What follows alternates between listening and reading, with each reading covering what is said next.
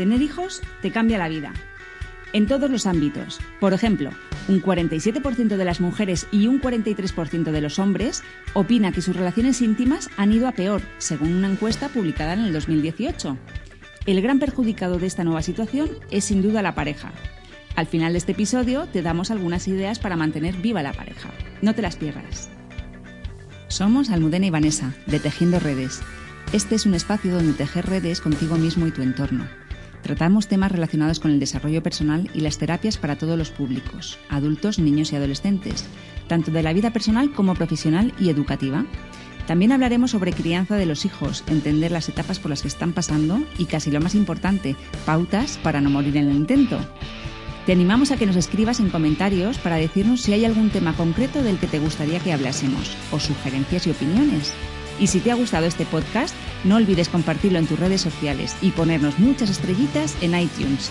Entre todos podemos tejer redes y crear un mundo mejor. El nacimiento de un hijo supone un antes y un después en las relaciones de pareja. Ya nada vuelve a ser lo mismo. Esto no significa que, sea peor, no estamos diciendo eso, significa que es diferente.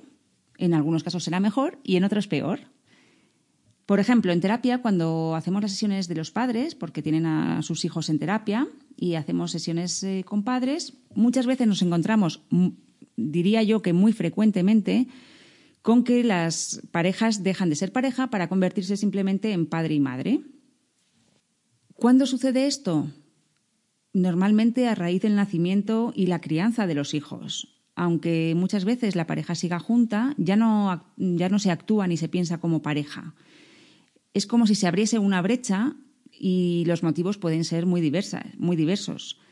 A veces el cansancio del día a día se refleja Mm, en forma de discusiones, de malentendidos, porque bueno, llegamos a casa cansados del trabajo y hay que seguir trabajando, porque los hijos dan trabajo, hay que preparar cenas, ya no es, bueno, llego, me preparo algo para cenar y me siento en el sillón. Ya ha cambiado un poco el cuento, ya toca cenas, baños, acostarles, pelearse porque dejen las tablets, en fin, esas cosas. Así que, claro, puede dar lugar a discusiones, a malos entendidos, porque ambos, ambas partes llegan cansadas y bueno, pues eh, surgen fricciones.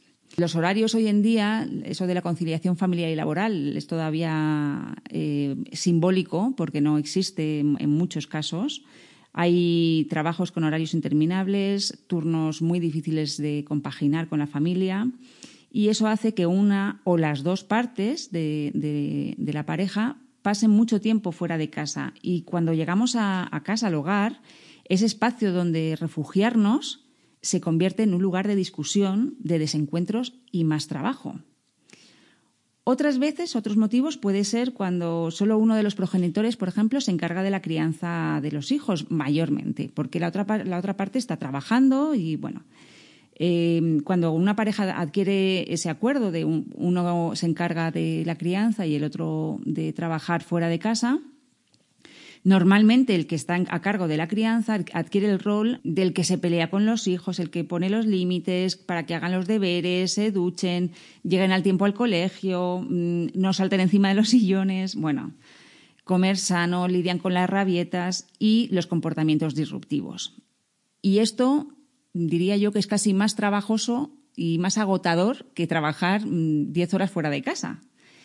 Y entonces, bueno, pues la figura que pasa más tiempo con, en la crianza de, los hijos suele convertirse también en el malo de la película frente a sus hijos. Y esto también genera grandes tensiones en la pareja. Y luego, además, muchas veces, si estamos en casa, es eh, ya verás cuando llegue tu padre o ya verás cuando llegue tu madre. Con lo cual también además de ser nosotros los malos, ponemos a, nuestro, a nuestra pareja como el, que tiene que imponer y dar miedo y ser un sargento semana, con lo cual, bueno, pues ninguna de las dos partes sale beneficiada. También pueden producirse brechas por las diferentes maneras de concebir la crianza. Generalmente, esto es muy habitual, uno de los progenitores tiende a ser más, más permisivo que el otro y el otro más autoritario. Los estilos educativos en la pareja pueden ser muy diferentes, muchísimo. También es verdad que el que menos tiempo pasa con ellos, pues es como, por un rato que estoy, pues no quiero discutir, quiero disfrutar de mis hijos. Bueno, eh, eh, son grandes desencuentros que pueden surgir en la pareja. En otras ocasiones, aunque haya equilibrio en la balanza de la crianza, tanto en el tiempo que se emplea como en la manera de educar, en el estilo educativo, muchas veces no hay espacio ni tiempo para que la pareja pueda seguir creciendo, disfrutando y creando caminos paralelos y no divergentes en la vida en común. Es importante estar atentos a las señales que nos indica que nos hemos olvidado del nosotros, el tú y yo, para pensar solamente en yo o solamente en ellos, nuestros hijos. ¿Qué temas de conversación mantienes con tu pareja? Esta es una buena pista para saber si te estás distanciando mucho del concepto de pareja para convertiros en padre-madre, simplemente y, olvidaros de la faceta de pareja. Porque si la respuesta es que solo habláis de los hijos, la rutina del día a día, los médicos, la logística de los cumpleaños, de las extraescolares, de los compromisos sociales, problemas en el trabajo, es posible que, que la pareja esté siendo relegada a una posición no deseada de manera consciente, pero de manera inconsciente se está dejando en un segundo y tercer plano. También nos encontramos eh, en terapia con parejas que se dirigen el, uno al otro en casa, en vez de por su nombre o por un apelativo cariñoso, se empiezan a llamar mamá y papá. Y ahí es como que se desdibuja la figura del otro como pareja de vida, como compañero de vida, con relaciones íntimas sexuales, para ser solamente mamá o papá. Y bueno, pues eso es un indicativo, puede serlo, no siempre es así, pero puede ser un indicativo de que ya solo vemos a nuestra pareja como, pues eso, como el padre o la madre y no como la persona con la que compartimos nuestro viaje en esta vida. En muchos casos, la pareja se puede recuperar porque el pilar más importante sigue existiendo, que es el amor entre los dos. Nosotras proponemos unas cuantas cosas que se pueden hacer para que los corazones puedan reconectarse y se vuelvan a mirar de frente. Por ejemplo, se puede comprar o crear o hacer o reciclar si tenéis en casa dos cajas o dos botes o como queráis, algo bonito donde cada uno de, los dos escribe en su, bote, escribe diferentes papelitos con cosas que le harían ilusión o le gustaría que su pareja hiciese por ellos o con ellos. Y los vamos guardando en nuestra cajita. Y esos deseos, de vez en cuando, cuando tú quieras sorprender a tu pareja, pues te vas a su bote, coges un papelito y cumples ese deseo, es, eso que le apetece, eso que quiere hacer, que quiere llevar a cabo, pues eh, le complaces. Cada uno tiene sus deseos y sus anhelos y por lo tanto hacer una lista de deseos de ellos aquí sería, o sea, si no vamos a empezar a dar una ristra de cosas que, porque cada uno tenemos los nuestros y son muy diferentes y de muchos tipos. Algunos de los ejemplos que podrían ser, por ejemplo, a lo mejor es que este es uno de los míos y por eso lo estoy diciendo, pero bueno, uno pueden ser hacernos un viaje, una escapada de fin de semana, hacer una cenita solos en algún lugar, eh, un masaje eh, que me dé mi pareja, una tarde de cine solos, un día en el campo, pero sin niños, sin niños, por supuesto, y, un largo etcétera. Se puede, pues cada uno tenemos los nuestros, lo que nos gusta. Mm, una tarde de, peli y, sofá, no, sé, cada solos. Dejamos a los niños en casa de, los abuelos, lo, lo que sea. Pero bueno, en definitiva, cosas que se quiera recibir o compartir con la pareja. Haciendo esta primera propuesta, se puede conseguir pasar tiempo juntos y a solas para cumplir estos deseos es imprescindible que los niños no estén en, nuestro radar. Es decir, que se vayan a casa de unos amigos, eh, de los abuelos, de los tíos, los primos, da igual, que se vayan, echarles de casa una noche, un día, un fin de semana. Y pasar este tiempo en pareja es muy, muy beneficioso, de verdad. Otra propuesta unida a esta de pasar tiempo solos es, es la de aprovechar estos espacios íntimos, estos espacios mm, de reconexión entre, entre la pareja, para hablar de nuestros sueños, de cómo te sientes, de qué quieres en tu vida, de, qué es lo que sueñas, de qué te falta por, por, experimentar, qué te gustaría, bueno, de tus sueños y tus anhelos. Y es como parar por un minuto esa rueda vertiginosa en la que nos metemos en nuestro día a día para parar, respirar hondo y dejarnos sentir y compartirlo con nuestra pareja. En estos momentos elegidos para estar realmente presentes con nuestra pareja y con nosotros mismos, sería conveniente establecer unas reglas. La primera y muy, muy importante es no hablar de los hijos, ni nada que tenga relación con ellos, solo de tú y yo, de ti y de mí. Utilizar el espacio para construir, porque muchas veces cuando te quedas solo empiezas a sacar, ya, pero tú me dijiste, ya, pero yo te dije, pero yo quería, ya, pero tú no me apoyaste. No, se trata de construir, no de sacar viejos rencores, abrir la caja de Pandora, reprochar y, porque si abrimos esa caja de Pandora es posible que esos vientos eh, lleguen y salgan en forma de, huracanes. Entonces vamos a, procurar construir y, hacerlo desde, desde el amor y no desde la crítica ni el reproche. Otra forma bonita de, reforzar la pareja es que cada noche al acostarte agradezcas a tu pareja, bueno, que se haga por las dos partes, que, que, lo habléis y lleguéis a, ese, bueno, a ese pacto, ¿no? Que es que cada noche al acostarte mm, os digáis el uno al otro algo que os haya gustado de lo que ha dicho o ha hecho durante el día. El agradecimiento es un poderosísimo aliado para vivir una vida más plena, poniendo el foco en aquello que nos gusta y que valoramos y no en lo contrario. Esto puede ser cosas muy pequeñas pero súper importantes, como por ejemplo un gesto, una mirada, una frase, algo que nos haga sonreír por dentro y que es maravilloso poder expresar y devolver en forma de agradecimiento.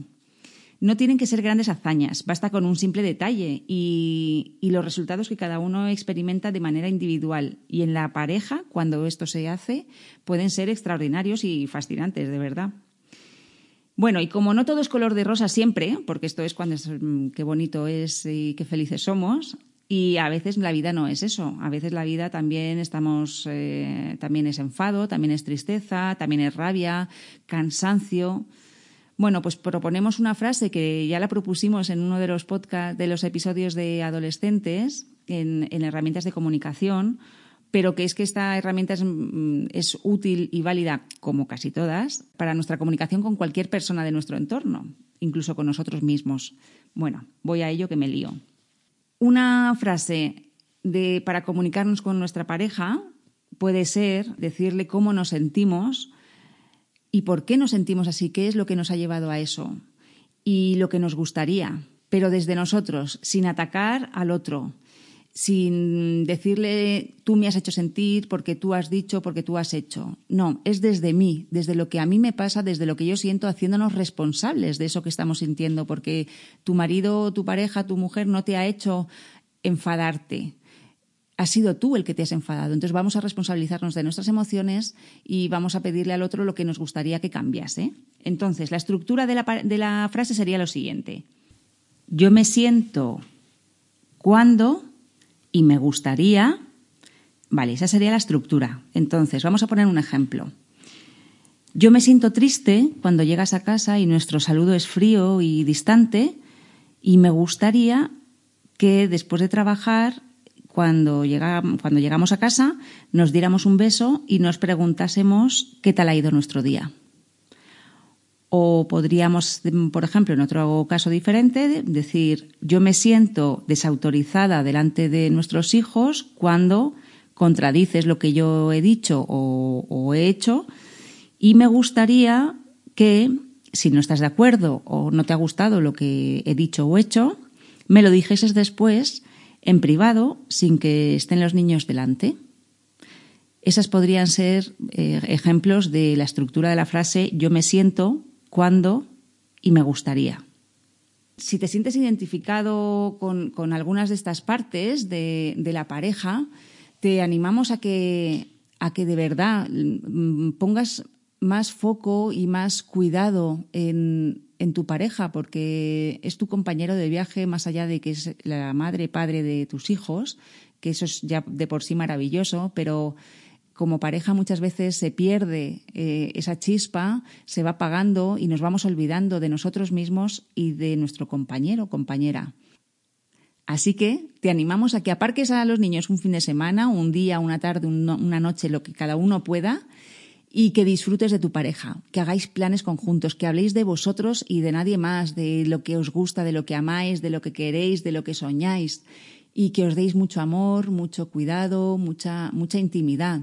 Que recuperéis también las relaciones sexuales porque es muy importante para la pareja y mantener esa pareja viva. Eh, la intimidad, no más allá de las relaciones sexuales, el cariño, el roce, la piel, es fundamental. Y para darnos ese amor, a veces es necesario reenamorarnos o, o recuperar esa ilusión que teníamos cuando iniciamos la relación. Para ello te proponemos que eches la vista atrás y recuerdes qué te enamoró de tu pareja, qué te ilusionaba, qué te fascinaba, qué admirabas en él o en ella. Y, que hagas ese acto de, recuperar memoria, también se lo puedes proponer a tu pareja y después juntos mm, contaros qué es lo que os enamoró, qué sigue vivo de todo eso, y qué os gusta ahora también de, ellos en, todos estos años de evolución que habréis pasado juntos y con tantas vivencias y con los hijos y con toda, toda la, evolución normal y, propia de, los años. ¿Qué, ¿Qué te enamora de ella? ¿Qué te gusta? ¿Qué te ilusiona? ¿Qué te fascina? ¿Qué admiras de tu pareja? Y con esto cerramos este episodio y esperamos que recuperéis, si os hace falta recuperarlo, el amor y si no hace falta recuperarlo, pues que lo mantengáis muchos años. Y aquí termina este episodio de Tejiendo Redes. Cuéntanos de qué te gustaría que hablásemos en otro episodio y trataremos de hacerlo. Esperamos que hayas disfrutado, te haya sido útil y si ha sido así, te agradeceríamos que recuerdes compartirlo en tus redes y ponernos muchos likes y estrellitas en iTunes y en iVoox. Entre todos, podemos tejer redes y crear un mundo mejor.